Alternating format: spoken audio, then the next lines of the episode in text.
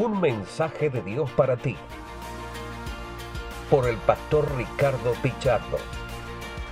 Muy buenos días, queridos amigos y hermanos. Les habla su amigo, el pastor Ricardo Pichardo, con una pequeña reflexión para este día. Ahora llegamos al capítulo 19 del Evangelio de Juan y yo podría decir, la hora llegó. Recuerda que Jesús hablaba cuando este, en la fiesta de Caná su madre le dijo, oye, no tienen vino. Él dijo, eh, aún no ha llegado mi hora, pero cuando vemos el viaje de Jesús a Jerusalén, cuando habla con sus discípulos, ahora les dice que ya viene la hora o que la hora ha llegado y específicamente el capítulo 19 nos habla de esta hora que llegó, habla de la crucifixión de Jesús, la muerte de Jesús, la sepultura de Jesús. En el capítulo 20 veremos la resurrección, pero al principio del capítulo 19 y parte final del capítulo 18 habla de un juicio totalmente injusto que llevó a cabo Poncio Pilato. Y quiero enfocarme en la primera parte del capítulo 19 y le digo, retomando algunas cosas del capítulo 18, Pilato este, pues, no encontraba absolutamente nada este, de culpabilidad en Jesús, pero era una persona totalmente indecisa, quería quedar bien con los judíos, quería quedar bien con su conciencia, entre comillas, quería quedar bien con Jesús. Y vamos a ver esta, estos versículos. Verso, capítulo 19, verso 1. Pilato tomó entonces a Jesús y mandó que lo azotaran. Esto es lo que muestra que él pues quería quedar bien con los judíos, aunque él sabía que Jesús no tenía culpa alguno, eh, alguna, este, pues lo manda a azotar. Un juicio totalmente injusto que ni siquiera era acorde con la justicia romana. Y no solamente eso, los soldados le azotaron, pero aunado a eso le escarnecieron y usted puede recordar que fue cuando ellos le pusieron una túnica y, una corona este, de espinas, este, burlándose de él, y así lo presenta este, Pilato al pueblo, dice en el verso 4, Pilato volvió a salir, aquí lo tienen, dijo a los judíos, lo he sacado para que sepan que no lo encuentro culpable de nada. Si no lo encontraba culpable de nada, él estaba siendo totalmente injusto con Jesús. Al haberlo azotado, él mostraba que era una persona totalmente tibia, una persona sin autoridad. Aquí tienen al hombre, les dijo Pilato.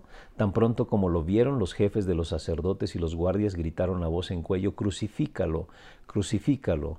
Pues llévenselo y crucifíquenlo ustedes, replicó Pilato. Por mi parte, no lo encuentro culpable de nada. Y en varias ocasiones, esta es una frase que Pilatos usa no lo encuentro culpable de nada. Y si no lo encontraba culpable de nada, ¿por qué seguía con esta injusticia? Dice el verso 7, nosotros tenemos una ley y según esa ley debe morir, porque se ha hecho pasar por hijo de Dios, insistieron los judíos. Al oír esto, Pilato se atemorizó aún más. El temor se apoderó de él.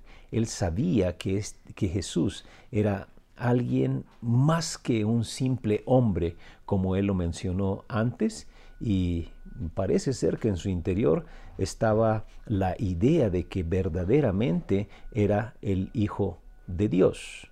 Verdaderamente era el Hijo de Dios, por eso tuvo temor. Así que entró de nuevo al palacio y le preguntó a Jesús, ¿de dónde eres tú? Pero Jesús no le contestó nada.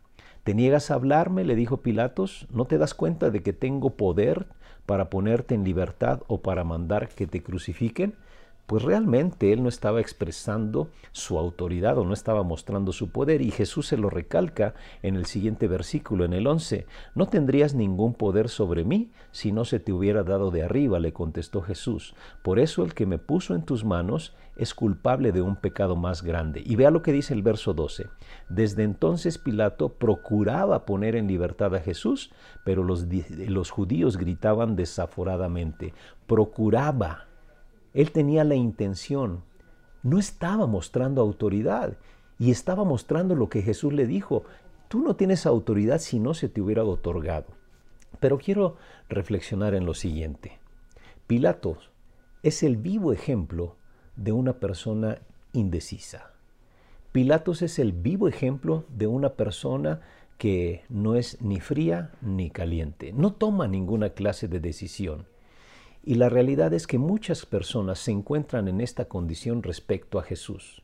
Saben que Jesús es una persona sobrenatural porque las cosas que hacía no eran muy naturales.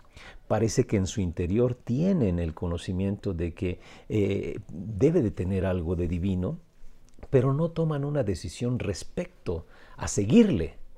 O mejor dicho, incluso al no tomar una decisión, realmente están tomando una decisión. ¿Cuál es su decisión? No seguirle. Y la Biblia nos muestra claramente que tenemos que decidir respecto a Jesús. O es quien decía ser, o es un loco, como decía este eh, Josh McDowell en su libro Más que un carpintero.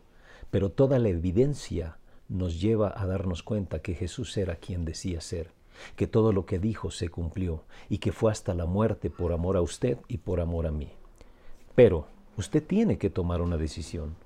No puede quedarse indeciso como Pilato, porque Pilato aún con su indecisión estaba mostrando una decisión, estaba rechazando al Hijo de Dios. Y la misma Biblia dice en el Evangelio de Juan, el que tiene al Hijo tiene la vida. El que no tiene el Hijo no tiene la vida. O usted está con Jesús o usted está contra Él. Esa es la gran realidad. No podemos vivir una vida indecisos. Yo le pregunto a usted, ¿ha tomado ya la decisión de seguir a Jesús? Porque la decisión de seguir a Jesús tiene implicaciones eternas. No solamente es una decisión en este tiempo que estamos viviendo en esta vida, sino es una decisión que trasciende a la eternidad. La Biblia dice que Jesús fue enviado para que nosotros, creyendo en Él, tengamos vida eterna. Está la otra opción, no creer en Él y el resultado es condenación eterna. La decisión está en sus manos, pero no podemos vivir como Pilatos una vida de indecisión. Pilatos tenía la plena conciencia que Jesús era alguien sobrenatural, que Jesús era inocente, pero sin embargo quiso agradar a toda la turba, como menciona el Evangelio de Juan.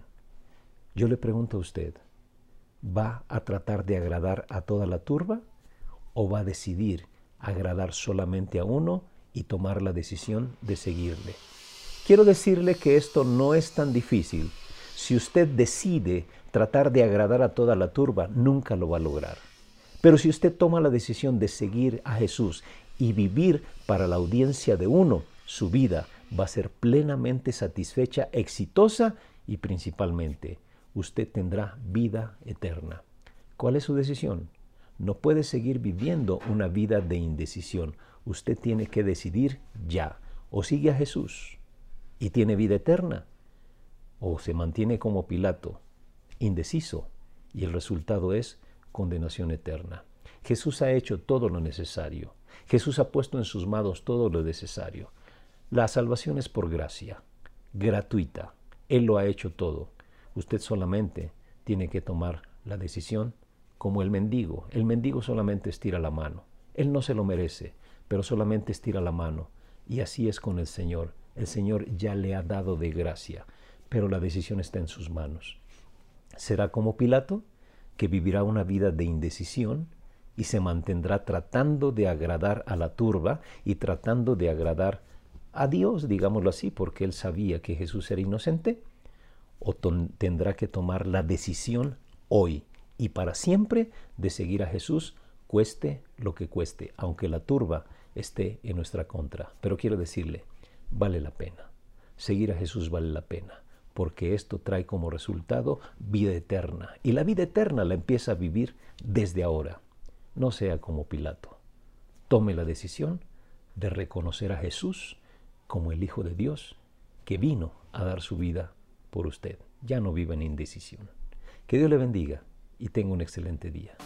Este ha sido un mensaje de Dios para ti por el pastor Ricardo Pichardo.